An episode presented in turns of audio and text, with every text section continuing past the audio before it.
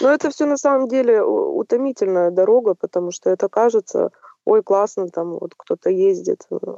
Это тяжело в дороге, вот 700 километров провести за рулем, конечно. Приезжаешь выжатая как лимон. Но, тем не менее, ты едешь за этими впечатлениями, за этими эмоциями. Еще очень большую роль играет эм, новые знакомства, очень много новых знакомств. Например, в последней поездке я познакомилась с батюшкой, который прыгает с парашютом в вингсьюте. Это такой костюм белки-летяги. То есть я на аэродромах кого только не встречала. Это был небольшой отрывок нашего интервью с Юлией Почуваловой. Выпуск номер 40, подкаст «Школа здоровой жизни». Мы поговорили с Юлей о ее увлечении восхождениями в горы и походами, экстремальными видами спорта, а также о том, как все это ей удается совмещать с работой и при этом оставаться в хорошей физической форме.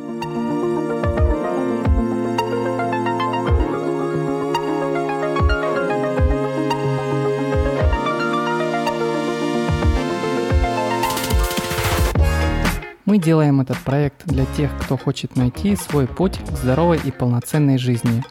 Мы приглашаем интересных людей, чтобы поделиться с вами их опытом, историями и практическими советами. Если вам нравится то, что мы делаем, или вам стало интересно узнать больше, вы можете найти наши записи и другую полезную информацию в iTunes, ВКонтакте в нашей группе «Школа здоровой жизни», а также на веб-сайте hls.pinecast.co. Не забывайте подписываться, оставлять свои отзывы, комментарии, делиться своими идеями, предложениями и интересной информацией. Еще раз вы можете это сделать в iTunes или нашей группе ВКонтакте. Спасибо, что слушаете. Итак, привет всем! Добро пожаловать снова в Школу здоровой жизни. Сегодня у нас в гостях два новых человека. Александр Константинов, нашего постоянного ведущего, замещает сегодня неожиданно его супруга Елена. Привет, Елена. Да, здравствуйте.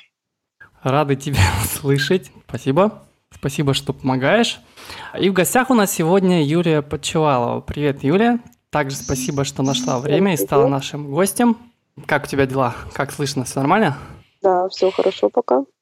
Замечательно. Юлия у нас э, любитель активного образа жизни, и мы ее пригласили поговорить о разных вещах, ну, а, скорее всего, о восхождениях, походах в горы, о том, как она пришла к своему увлечению активным образом жизни и, наверное, о чем-то еще. Еще раз спасибо тебе, что нашла время. Расскажи немного о себе, откуда ты, может быть, чем ты занимаешься в обычной жизни и почему ты вдруг решила, вот, увлеклась э, активным образом жизни? Ну, зовут меня Юлия. Я проживаю в городе Урай. Это Ханты-Мансийский автономный округ. Увлекаюсь в основном экстремальными видами спорта, такие как парашютный спорт. А, начала недавно осваивать горные лыжи. Попробовала лыжи, потом попробовала сноуборд не остановилась на сноуборде. Сейчас пока пытаюсь развиваться именно на сноуборде. Ну, пришла к экстремальным видам спорта, наверное, как-то стало скучно. Еще говорят, э, чтобы ценить больше жизни, чтобы любить все, что тебя окружает вокруг, э, нужно почувствовать какую-то грань. Первый раз эту грань я почувствовала, когда совершила первый прыжок с парашютом. Там он был не таким страшным, как второй, потому что первый раз ты ничего не понимаешь, что-то новое, и скорее был какой-то интерес. Второй раз это уже более осознанно, ты знаешь, что тебя ждет, и страх, конечно, подкрадывается просто какой-то нечеловеческий. Очень тяжело себя контролировать, но тем не менее понимаешь, что чтобы все прошло безопасно, мозг должен работать. И многие вещи потом начинаешь на них по-другому маленько смотреть, что действительно жизнь прекрасна, все, что окружает, нужно любить, ценить, радоваться каждому дню, каждому солнышку. Ну и дальше начала увлекаться ледяным плаванием. Тоже такой своеобразный выброс адреналина. Ну и плюс, конечно же, оздоравливаюсь. Самое такое большое, э, большое мое достижение, которое во всех этих увлечениях, то, что я достигла, это было восхождение на Эльбрус. 5642 метра. Это самая высокая гора в Европе и в России. Довольно сложный маршрут, довольно продолжительный. Практически месяц мы провели в этом походе. То есть очень долго готовились. Вообще хочу рассказать, что это была моя мечта на протяжении пяти лет. Пять лет почему-то у меня сидело в голове, что я должна подняться на Эльбрус. Прям очень сильно этого хотела. И что меня останавливало до сих пор, как бы сложно понять. Эм, не финансы, наверное, время, как какая-то лень, какой-то страх. В общем, постоянно находила себе отговорки. Нет, не в этом году, нет, не в этом году. Ну, потом вот познакомилась с ребятами, у которых была такая же цель, такая же мечта. Начали готовиться. Полгода ушло у нас на подготовку. Это были активные тренировки, это и бег, это и постоянное плавание. Плавание в специальных трубках, которые подача кислорода всего 30% через эту трубку идет. То есть чтобы организм начал как, как можно раньше адаптироваться, потому что на высоте кислорода не хватает, и после 4000 организм начинает медленно умирать. Долго готовились, и я набрала такую потрясающую форму. Все было здорово, я чувствовала, гора моя, я смогу. И буквально за 20 дней до восхождения э, случился такой неприятный несчастный случай. У меня вывих трех позвонков. Вот. Вся моя форма, которую полгода я усердно набирала, она просто пришла в негодность. Я чувствовала себя просто каким-то мешком с костями. Было тяжело, лежала в больнице на вытяжке, потом поняла, что времени не остается. От мечты отказываться не собиралась.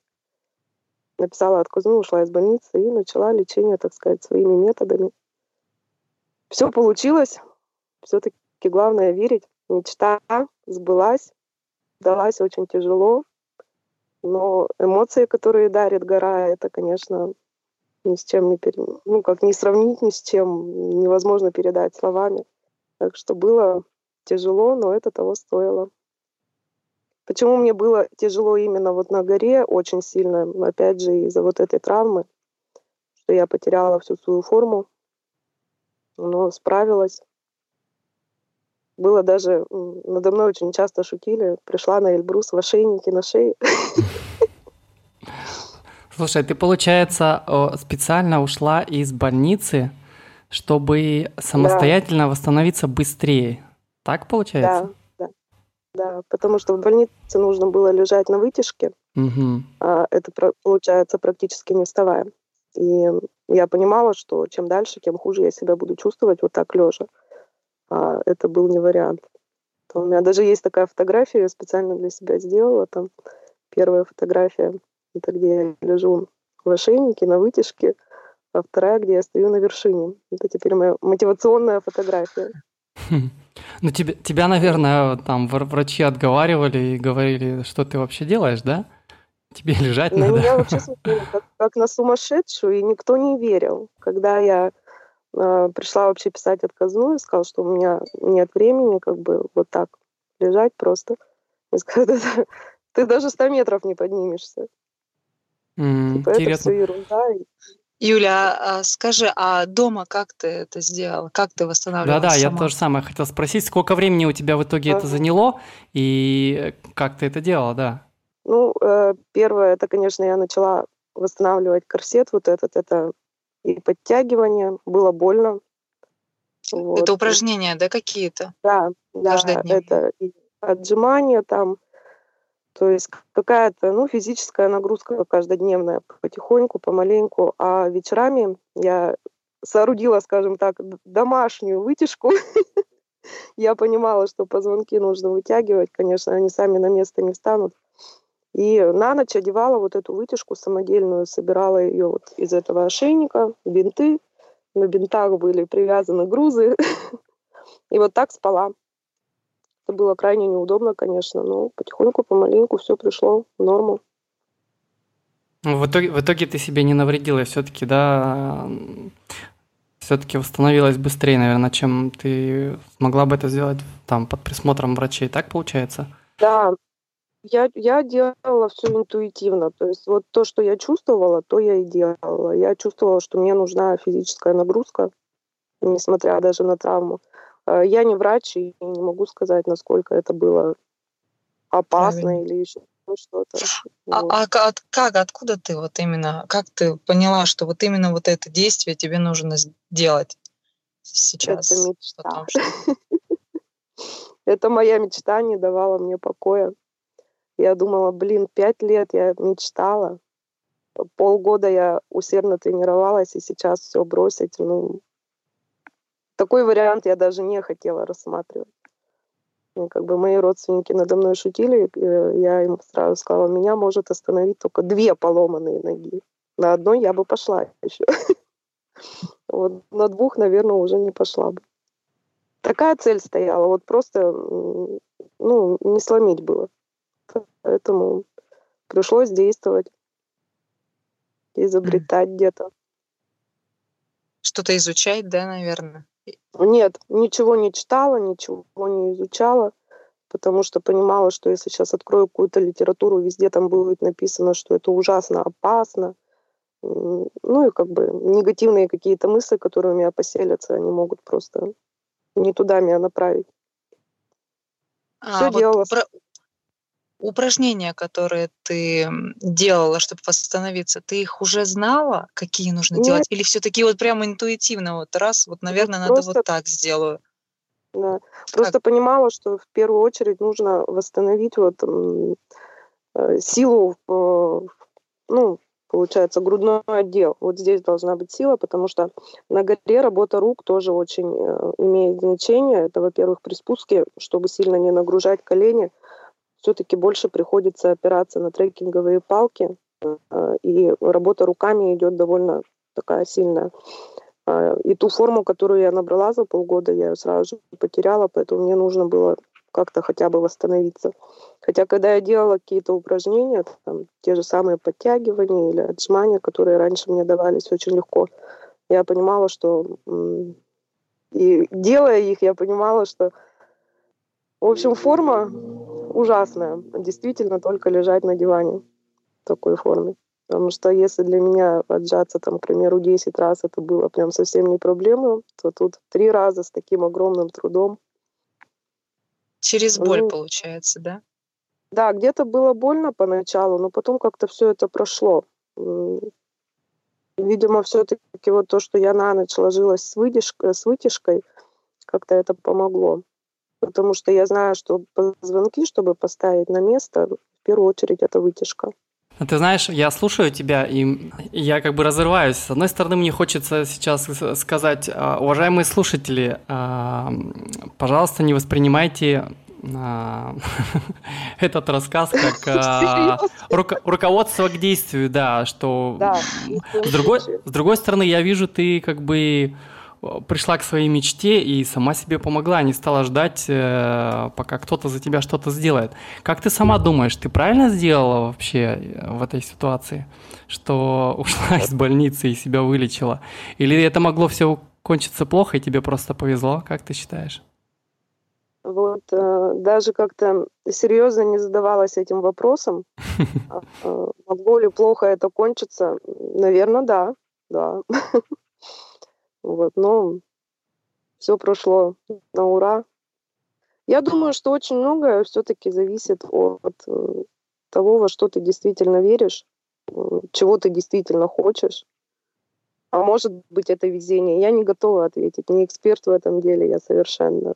Просто mm-hmm. вот была цель, нужно было любыми путями до нее дойти. А хорошо это или плохо, не знаю. Наверное, все индивидуально. Для меня в данном случае было хорошо, для кого-то, может, это будет губительно. Каждый сам для себя должен решать.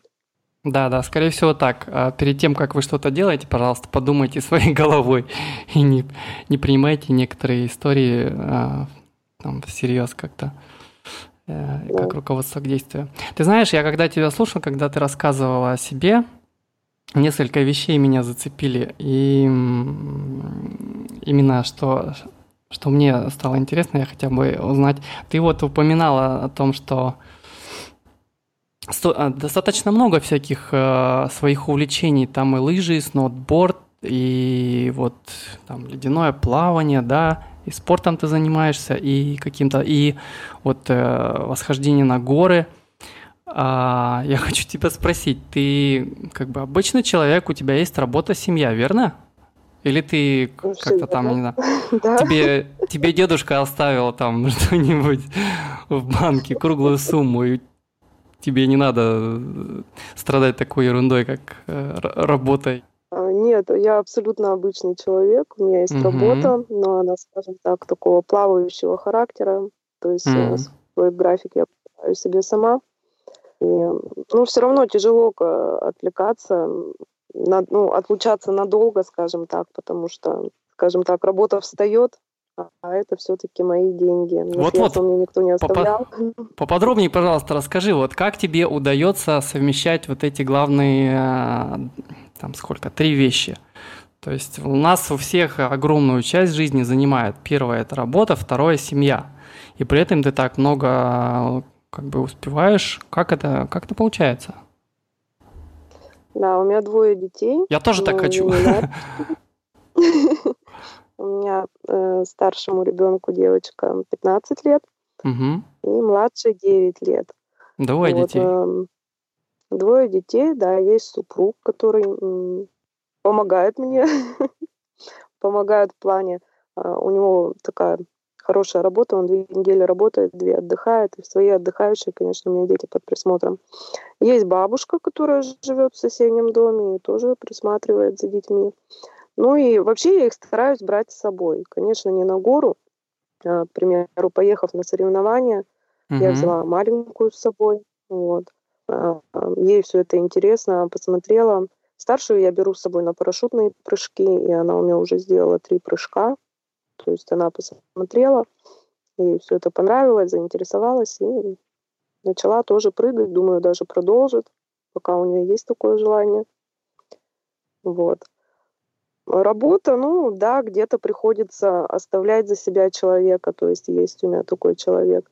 Э, финансы, это на первый взгляд кажется, что это невероятно затратно и очень много денег. На самом деле, уезжая в тот же самый Мензелинск, к примеру, на прыжки, это далеко, и действительно, если добираться поездом, то выходит затратно. Я еду до Екатеринбурга и нахожу ребят, прыгающих таких же парашютистов, которые тоже собираются, выезжают, мы складываемся деньгами на бензин, едем на одной какой-то машине. То есть каждая поездка, это, конечно же, ну, во-первых, бюджет свой оцениваешь, uh-huh. что ты можешь себе позволить, и как-то пытаешься найти оптимальный вариант, просто где-то это автомобиль, где-то вот там, оказывается, человек тоже собрался, то есть списываемся, созваниваемся, и вот так. Восхождение на Эльбрус тоже я бы не сказала, что сильно бьет по бюджету, несмотря на то, что все думают, что это ужасно дорого. А можешь цифру назвать? Ну, вот интересно. Сколько стоит восхождение а, на Эльбрус? Примерно, конечно. Вот э, даже с дорогой могу сказать, что у меня ушло 70 тысяч. Угу. Ну, все относительно... И ты там месяц пробыла? Да. да. Угу. Угу. Ни много, ни мало, 70 тысяч. Ну что ж, зато э, если тебя сейчас спросишь, тебе не жаль потраченных денег? Ты, наверное, скажешь, конечно, не жаль, у меня столько впечатлений осталось, да, и память такая. Да, нет, конечно, не жалко этих ну. денег. Хороший опыт, много впечатлений, а, много, скажем так, узнаешь себя, именно себя с разных сторон. И все это вот происходит именно там, в горах. Причем некоторые открытия бывают, ну, неположительными. Иногда я прям сидела и думала, так вот ты, Юля, какая! То есть все это тоже а, происходит в горах. Ну, Был что... такой случай, когда... Часто, наверное, бывает ага, тяжело, да? да? Тяжело. Э, очень иногда э, выматываешься, и некоторые свои поступки, какие-то слова и действия просто уже ну, не в силах контролировать. Потом, конечно, об этом жалеешь. Ну, вот так происходит там. Люди раскрываются там, наверное, да? А вообще ты, даже есть ты такая... такой, как... Ну... поговорка есть, хочешь узнать человека, пойди с ним в горы. Угу. Да, вот я это слышала, кстати, и это точно. Невозможно что-то скрывать, что-то играть. Там проявляется вся сущность человека. Я, я, кстати, по-моему, тебя перебил. Э, расскажи, пожалуйста, какой-нибудь реальный случай, если, ну, если можно, конечно. А, вот, хотела рассказать, что да, там познакомилась я с таким понятием, как а, как прочувствовать одиночество. То есть, вот, допустим, а, многие же люди, и как бы и мои, в том числе приятели, знакомые, жалуются на то, что я одинок, там, у меня одиночество и все тому подобное. Вот. И был такой случай, что, получается, 500 метров восхождения я, я сделала в одиночку. Ну, это было мое решение. Вот. Мы находились на высоте 3900, ну, примерно где-то до 4 500 я пошла одна. Это уже снега такие конкретные. Была плохая погода, видимость практически нулевая, потому что облако низко опустилось и сильный ветер. И ни души. И первая мысль, которая у меня пронеслась в голове, так вот оно, какое одиночество. Страха не было, а вот какое-то очень новое чувство испытала. Вот, вот это действительно одиночество полнейшая пустота.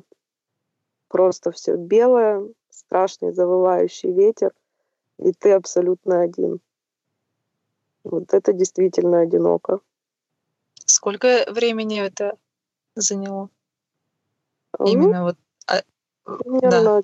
часа три, часа три, да, вместе со спуском обратно до той же высоты, до трех девятьсот, часа три я шла. Потом уже на спуске мне начали встречаться люди, в том числе очень много иностранцев на горе, очень много.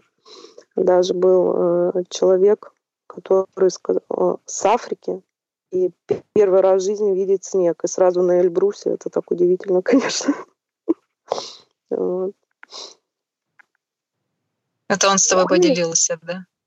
Да, мы останавливались, разговаривали. Мой английский, конечно, оставляет желать лучшего, но там что-то я попыталась понять, он что-то попытался объяснить. Вот так небольшой диалог все-таки состоялся. Вот. А, а вообще на горе люди довольно отзывчивы. То есть каждый понимает, в каких условиях он находится, и а, очень приветливые, если на спуске, либо на подъеме встречаешь там команду или просто одиночек. Всегда все остановятся, поговорят, предлагаем чай друг другу, все доброжелательные. Вот так. Ну и на спуске у нас был такой случай, что мы немножко заблудились. И, получается, вышли на такой ледник, и когда только подо мной затрещал лед, только тогда я поняла, что мы вышли на ледник. А под ним, видимо, спускается ручей. Но у этого ручья такое течение очень сильное. Вот тогда пришел прям такой панический страх, аж дыхание сорвалось. Так, ну, думаю, не дай бог сейчас просто провалиться, этот ручей собьет с ног, и это будет все. Мы потихоньку выбрались. Мы шли вдвоем потихоньку выбрались, и как бы все закончилось благополучно. Но это вот единственный момент, когда именно пришел такой панический страх. Но быстро как-то взяли себя в руки. Юля, ты вот, наверное, знаешь, что у нас э, изначально наш подкаст задумывался как разговоры близкие к э, теме ЗОЖа, и поэтому я, мне хочется тебя как-то тоже к этой теме подвести, что-то узнать новое, интересное.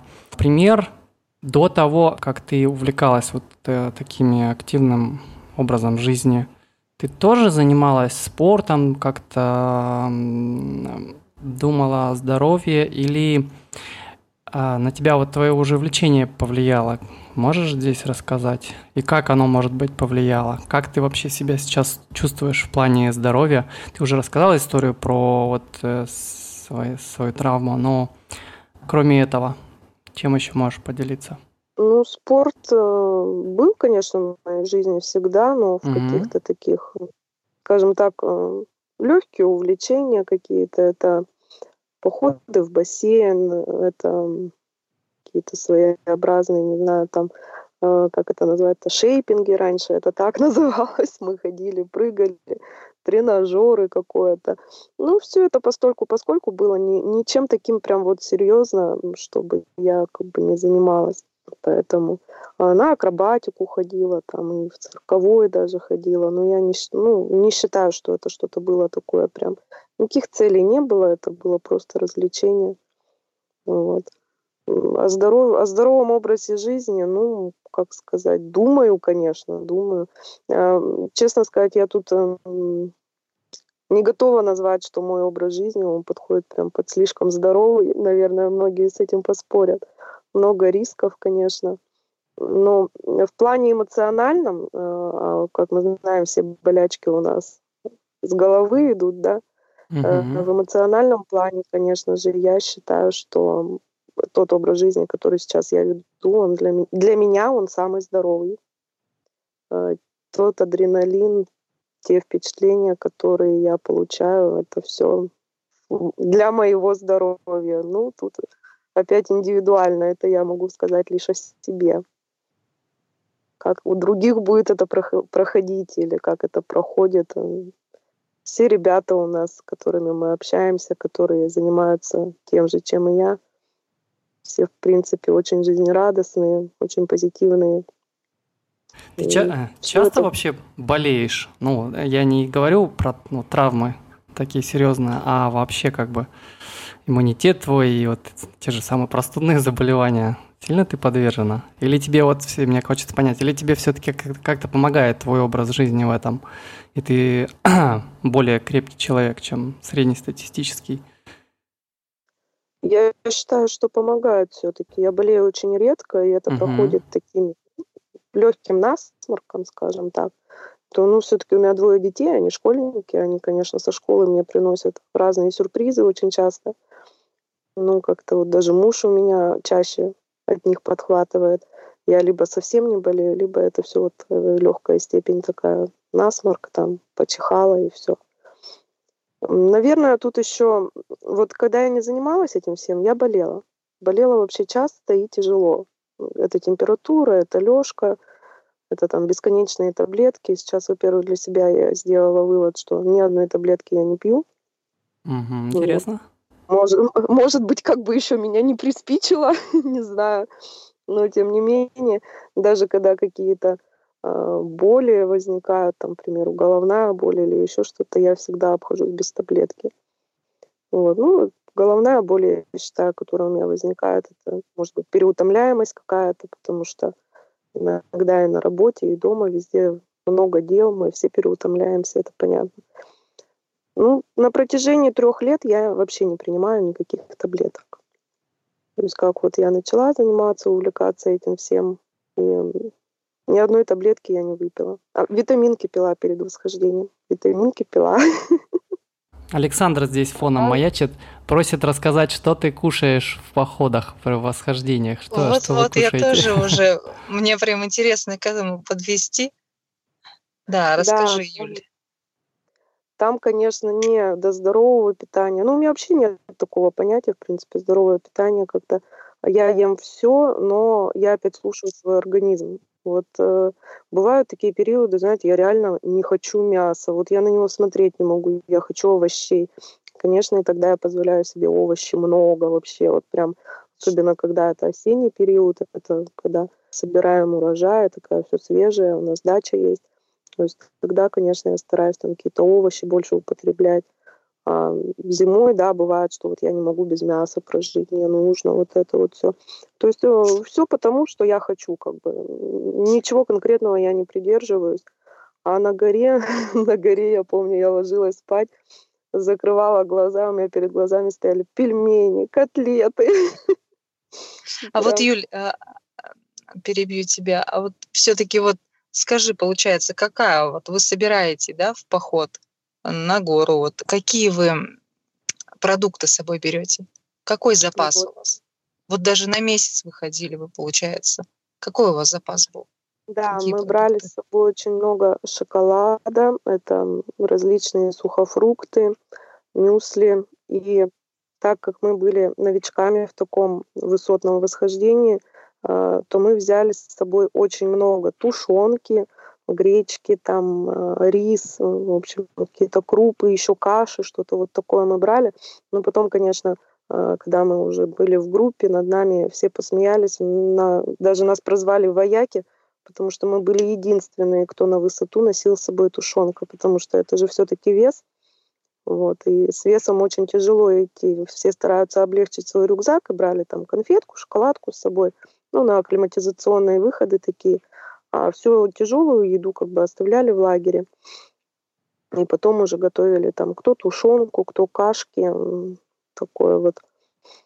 То есть, э, в принципе, э, кушать можно все на горе, но единственное, от чего стоит отказаться на высоте, это мясо, потому что мясо на высоте не перерабатывается, желудок не справляется. Поэтому, когда мы уже были на высоте, мы обходились без мяса, конечно. Это либо картошку варили, там такая полевая кухня была, вот, когда заброску делали – а уже на, на сами акклиматизационные выходы, когда на высоту уходили, конечно, это брали шоколадку, конфетку, там горячий чай, мюсли, может быть. Ну и вот мы были такими отважными, что еще брали тушенку. Над нами все смеялись, конечно, потому что никто, э, каждый пытается облегчить свой вес рюкзака, а мы вот добивали так себя еще. Ну, потом, конечно, мы уже поняли, в чем фишка, перестали это делать и тоже ходили с шоколадками. А так, в принципе, э, можно на гору брать все, что, скажем так, не слишком тяжелое. Это какие-то различные растворимые каши, супы растворимые, что-то вот такое. Консервы все-таки не годятся для горы, теперь я знаю это точно. И еще Орешки, да?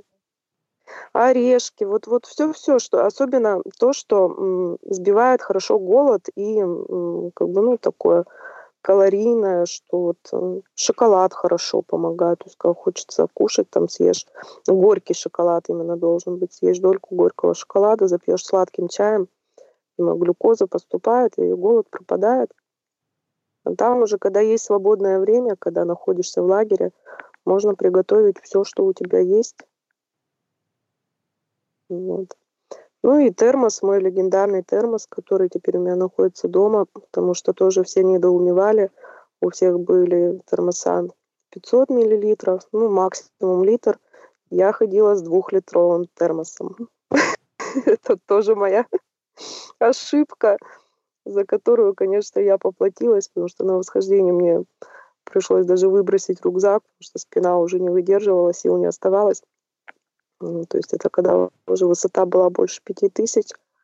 Было очень тяжело, и пришлось даже выбросить рюкзак из-за этого именно термоса. Я думаю, лучше я потерплю жажду, но нести 2 литра было не вариант. Потому что в рюкзаке еще находится какая-то запасная одежда, какие-то там другие вещи, которые могут ну, жизненно необходимы. То есть термос двухлитровый. Зато конечно, у тебя в любой момент было много вкусного чаю, и ты да, могла всех угощать. я старалась да. всех напоить этим чаем, чтобы быстрее его облегчить. Вот. Поэтому нам даже ночью, в ночь перед восхождением, там инструктора набирали нам чайник.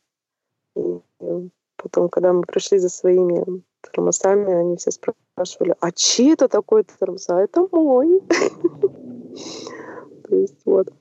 Теперь я, конечно, знаю, что с таким термосом ходить не надо. И тушенку брать с собой тоже не надо. Потому что те вещи, которые, казалось бы, здесь одел на спину и понес, там каждый грамм имеет значение.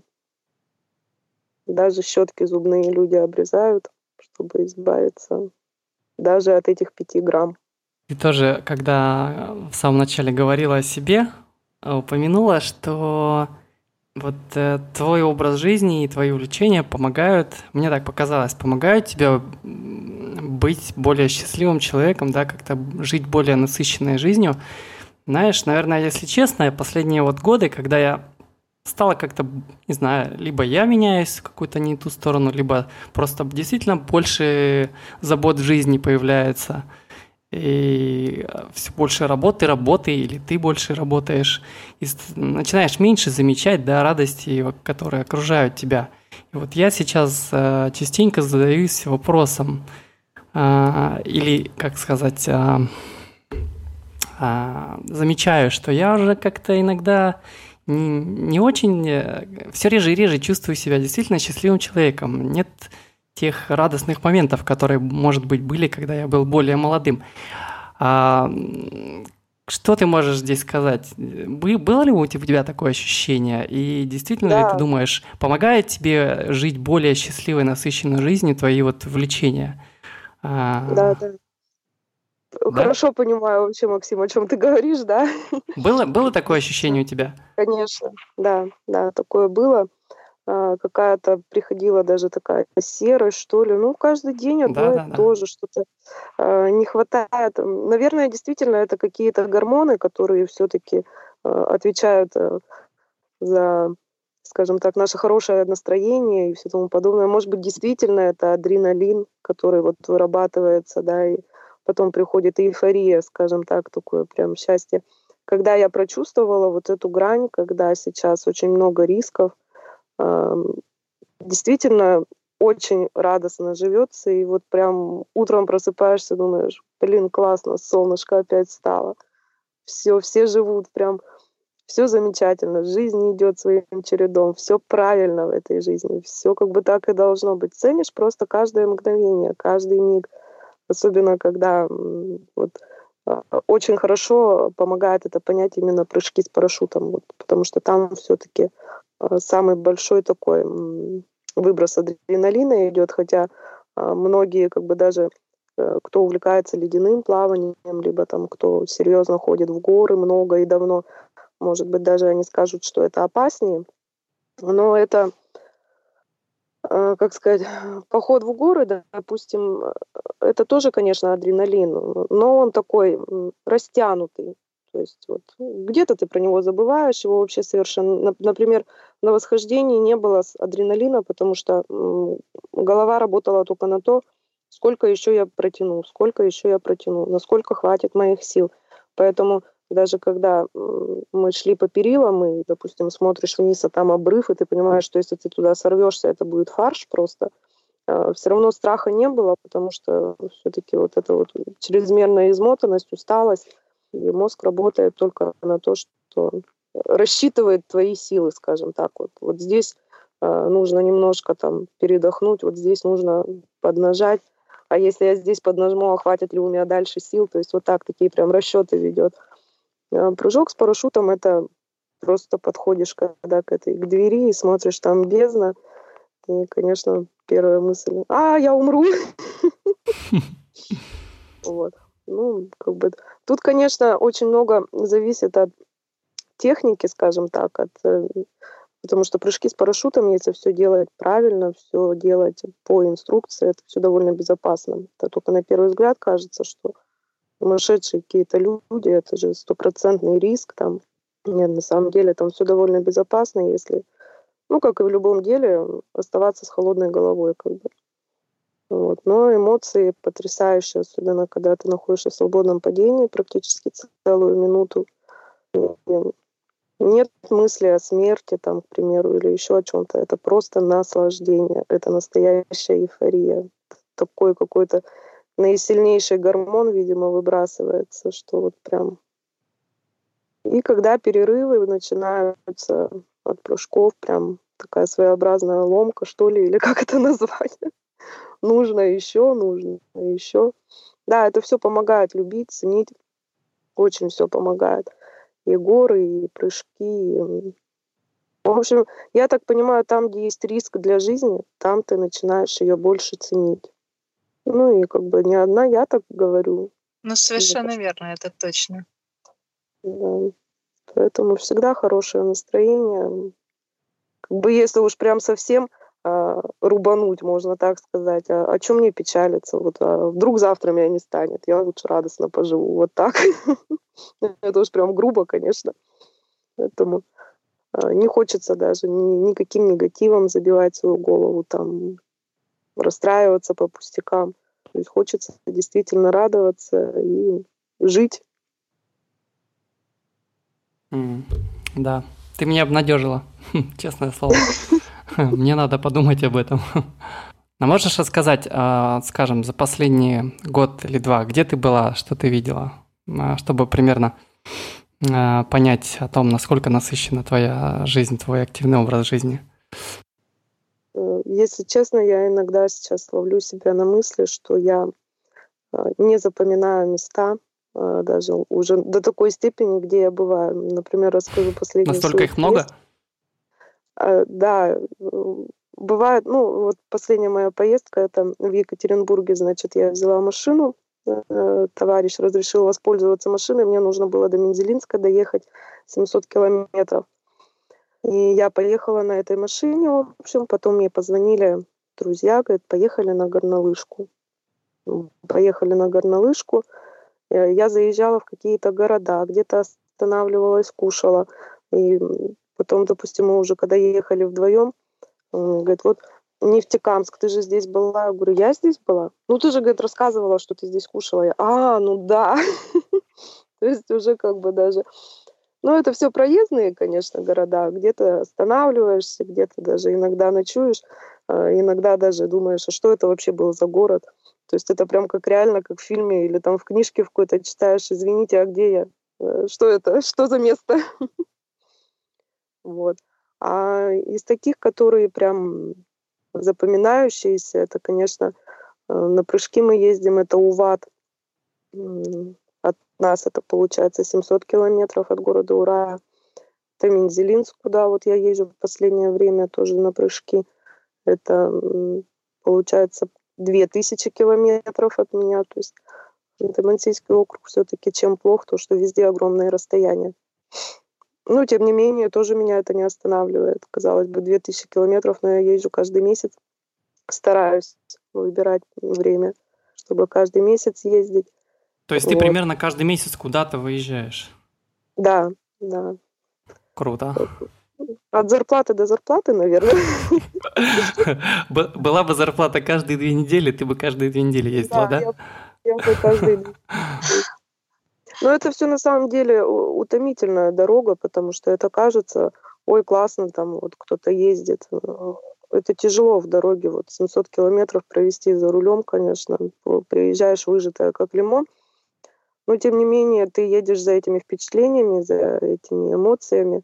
Еще очень большую роль играет эм, новые знакомства, очень много новых знакомств. Например, в последней поездке я познакомилась с батюшкой, который прыгает с парашютом в вингсьюте. Это такой костюм белки-летяги. То есть я на аэродромах кого-то И снимает все это на камеру в YouTube, да? Были депутаты. Очень много там, ну, разношерстных людей таких было. Но батюшку я видела первый раз еще и в Вингсьюте. Для меня это вообще, конечно, прям... И моменты тоже заставляют как бы подумать, ну вот, даже батюшка здесь знает, как надо жить. Каждый может, да? Да. Вот. Было бы Потом желание. Кабардино-Балкарию вот мы посетили, получается, раз мы там были практически месяц, тоже по многим городам поездили. И вот, честно говоря, запомнила Нальчик, была в Нальчике, минеральные воды запомнила. И а, был великолепнейший просто поселок вообще Э, там действительно даже еще такая, скажем так, такие дикие традиции какие-то там, как сказать, женщина, ну, они, они же все кавказцы, там все-таки рядом Кавказ, женщины ходят вот в этих чуть ли не паранжа, там вот это вот все. Но, к сожалению, название поселка я не запомнила. Вообще очень красивое место, такие горы, все, все замечательно, а вот название поселка не помню. Надо уточнить. Вот.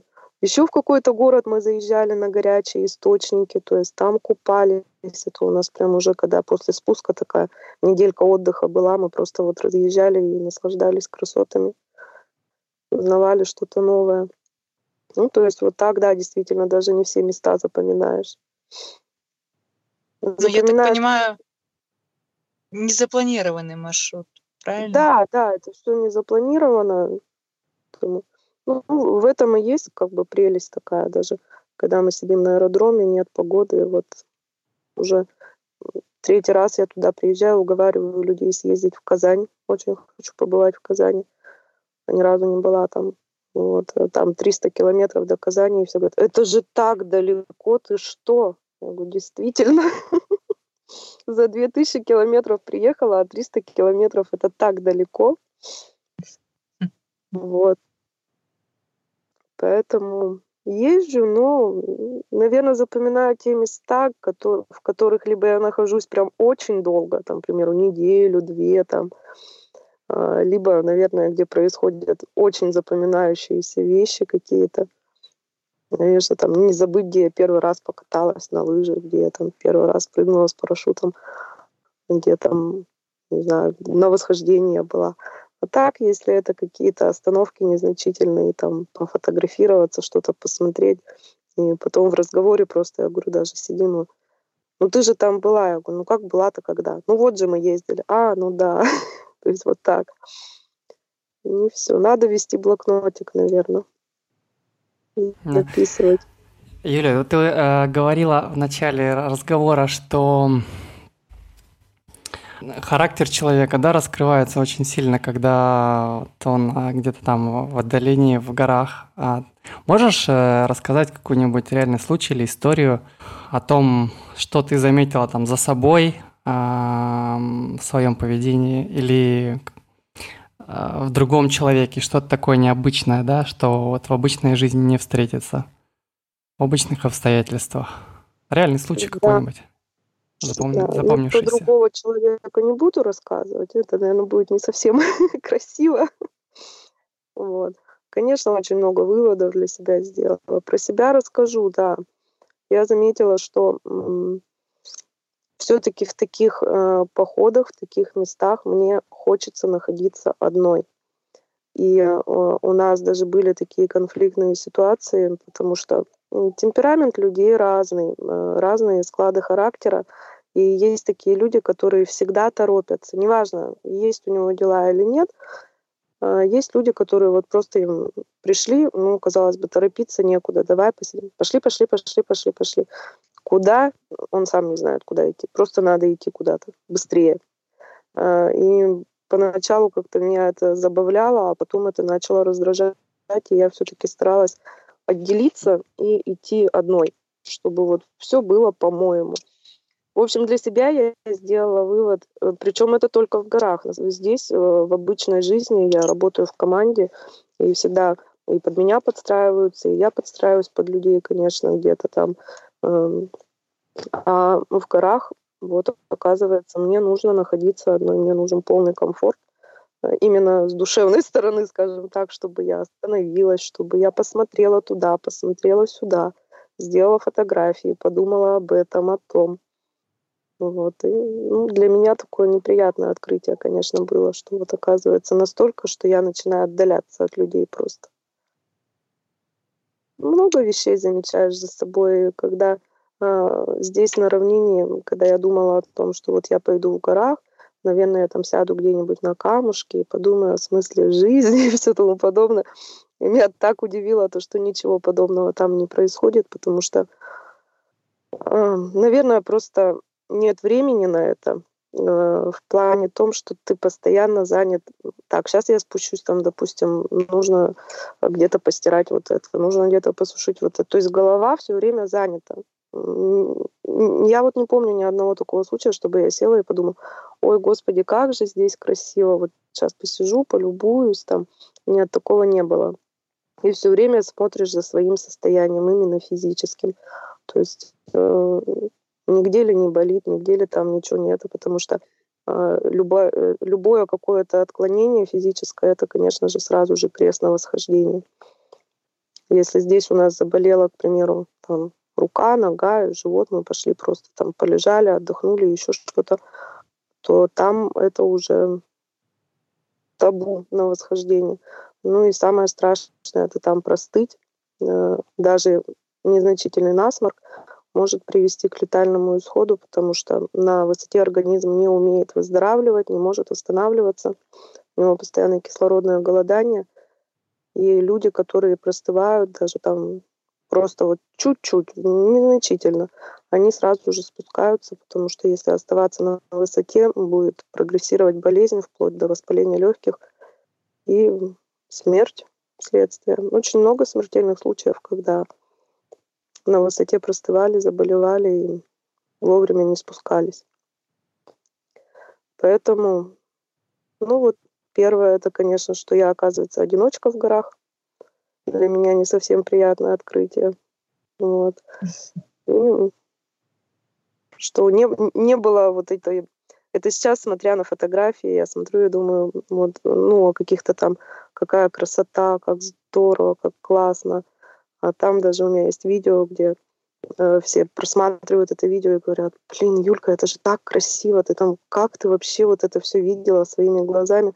А я ничего не видела, я просто сидела и думала, как бы мне не сдохнуть сейчас от усталости, от измотанности. Как восстановиться побыстрее, как чтобы сил еще хватило вот туда. То есть вот такие моменты.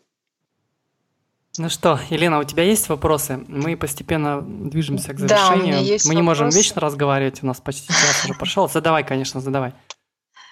Юля, а вот, э, вот исходя из этого, ты как бы есть у тебя в планах такое организовать свой поход? Только, например, да. не с гор начать, да, вот какой-то полегче, чтобы можно было взять, ну, таких обычных туристов. Вот. Такое и вот организовать есть. какую-то команду, набрать и вот пойти куда-то на несколько дней, может, неделю. Такое в планах есть, но если углубиться, на самом деле все это очень сложно. Все, все это подразумевает какие-то законодательные вещи. И не дай бог, если что-то в этом походе, походе случится, даже какая-то незначительная травма, то есть э, все-таки всегда виноват организатор. Всегда виноват организатор. А, и чтобы этим заняться, то есть это вот не так, что я захотела и завтра повела. Это колоссальную работу нужно проделать, очень большую, чтобы это все было законодательно действительно. И каждый отвечал за то, за что в рамках закона он должен отвечать. Поэтому такое в планах есть, но это не этот год, это точно, потому что Просто собраться, просто собраться мы можем друзьями и пойти там куда-то. А именно организовывать и, к примеру, распространять это через социальные сети и все тому подобное, тут нужно соблюдать все-таки рамки закона и нужно быть подготовленным в этом плане. Поэтому в планах есть, но пока, честно говоря, вот только планы и даже еще первые ступени э, не обдумывалось, с чего все-таки начать как бы я знаю вот, техническую сторону, с чего начать, но все это действительно сложно и требует времени. А так задумка классная, и, конечно, хотелось бы это воплотить когда-то. Ну а в целом а, поделись эм, планами ближайшими, чего, чего ты сама ждешь вот, э, в этом году? Есть какие-нибудь грандиозные планы, которыми хотелось бы поделиться, или еще что-то интересное рассказать нам? Ну, грандиозные планы это было у меня восхождение на семитысячник я планировала на июль месяц. Вот, ну, тут немножко, скажем так, я прохожу обучение просто сейчас по прыжкам с парашютом, и оно у меня немножко затянулось. Нужно выбрать что-то одно. Либо это восхождение на пик Ленина, семитысячник, либо это все-таки дальнейшее обучение. А, поэтому раз уж я начала это обучение, нужно его довести до конца. Все-таки этот год будет полностью посвящен прыжкам. На следующий я обязательно все-таки своей второй цели попытаюсь достичь. Это восхождение на семитысячник. Выбрала пик Ленина. Он более, скажем так, легкий технически. Он высотный, но технически более простой. Вот. Ну а вообще, если заглядывать совсем далеко, то хотелось бы, конечно, на профессиональном уровне заниматься именно высотным альпинизмом. Но это уж совсем далеко. К этому нужно идти годами. Будем пробовать.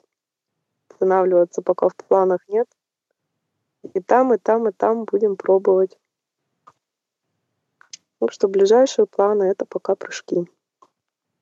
традиционный наш вопрос. А, Инстаграм у тебя есть? Э, если кому-то из наших слушателей стало интересно больше про тебя узнать, э, можно зайти посмотреть. Я смотрю на твою страничку ВКонтакте. Есть у тебя, да, такая?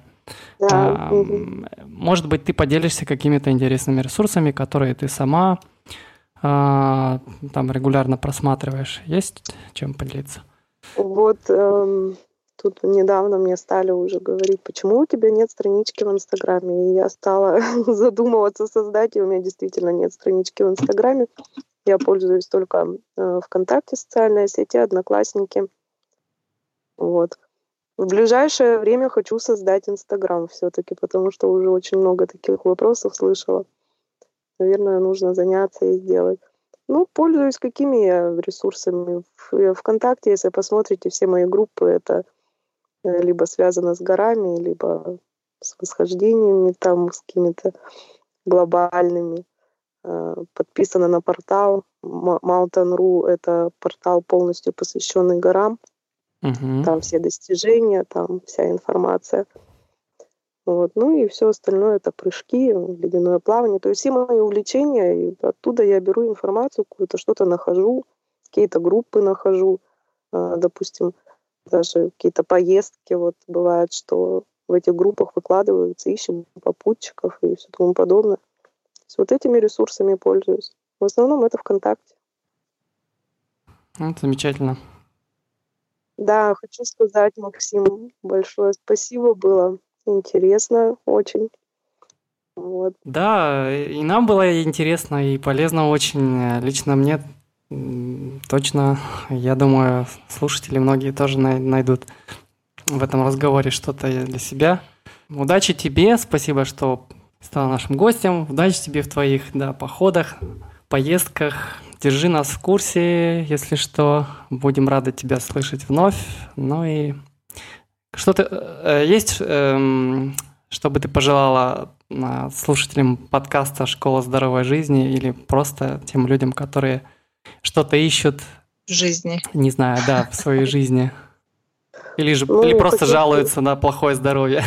В первую очередь хочу всем пожелать, чтобы, конечно же, каждый нашел для себя свое вдохновение. Не обязательно это могут быть экстремальные виды спорта или вообще не обязательно, что это может быть спорт, может быть это будет шитье, там, выпекание пирогов. Но главное, чтобы это вдохновляло, конечно же, и действительно э, получали такую прям эйфорию от этого. Поэтому каждому, чтобы, чтобы каждый обязательно нашел свой путь.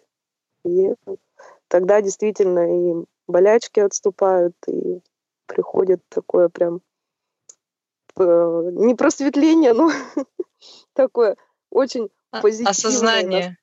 да, осознание, позитивный настрой на жизнь, уходит какая-то критика ко всему, ходит негатив вот этот весь, и действительно хочется просто жить. Э, правда же, как ты этот мир воспринимаешь, так он тебе и отдает. Поэтому воспринимайте все позитивно, с любовью, и рано или поздно это заработает. Да, Юля, спасибо. Да, да спасибо. Ну что ж, на этом спасибо все. Спасибо вам. Всем пока, будьте здоровы. Было очень приятно. Счастливо. Всего доброго. Спасибо, что слушали. С вами был подкаст «Школа здоровой жизни». Подписывайтесь, скачивайте и слушайте новые выпуски ВКонтакте и в iTunes. До новой встречи. Будьте здоровы!